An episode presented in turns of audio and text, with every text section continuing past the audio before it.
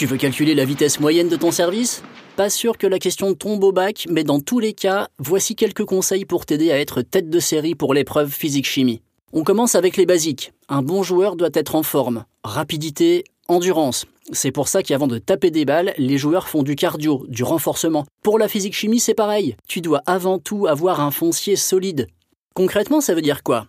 Ces matières font appel à beaucoup d'outils mathématiques, la physique surtout. Il est donc indispensable de bien connaître les méthodes de calcul. Tu sais obtenir la primitive d'une fonction ou bien sa dérivée par exemple, ou encore résoudre une équation différentielle Prends bien ce point en compte quand tu organises ton programme de révision. Si tu as des lacunes, commence par rafraîchir tes connaissances en maths. Tu risques sinon de ne pas avoir les bases nécessaires pour attaquer la physique-chimie. Tu as une bonne condition en maths? Super, tu es prêt à rentrer dans le vif du sujet.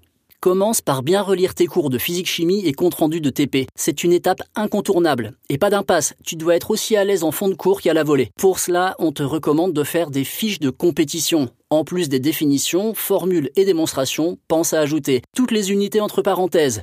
Newton, volt, watt, joule. Une liste d'exercices que tu as du mal à réaliser pour les refaire de temps en temps. Une liste d'erreurs que tu fais régulièrement pour les éviter le jour J.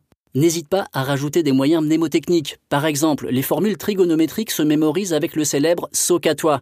Souviens-toi, tous les grands joueurs ont leur truc. Tu maîtrises ton cours Prochaine étape, la pratique. À ton avis, Nadal a répété combien de fois son service pour envoyer des balles à 200 km/h Pour la physique-chimie, c'est pareil. Mais rassure-toi, une dizaine d'exercices devraient suffire pour t'aider à bien maîtriser une règle. Pour que tes efforts soient vraiment payants, voici trois conseils.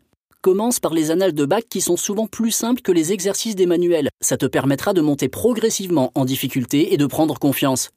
Prends le temps de bien décortiquer l'énoncé avant de te lancer. Comme sur le cours central, l'analyse de l'adversaire est primordiale pour bien appréhender le match. Et les énoncés de physique et surtout de chimie sont souvent longs. Il est important de savoir distinguer les informations importantes et superflues.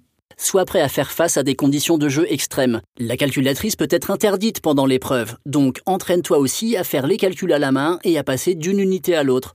Pour finir, une dernière technique, la visualisation. Une méthode efficace pour se conditionner à faire les bons gestes malgré le stress. Allez, ferme les yeux, on teste en live.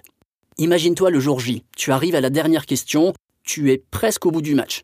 Et là, le stylo en main, tu envoies les derniers coups gagnants. Tu relis tes réponses et tu vérifies que tu n'as oublié aucune unité. Check. Tu vérifies par la même occasion les ordres de grandeur. Check. Tu termines les exercices que tu as laissés de côté. Check. Et dernier passing shot, tu encadres tes résultats. Et bim.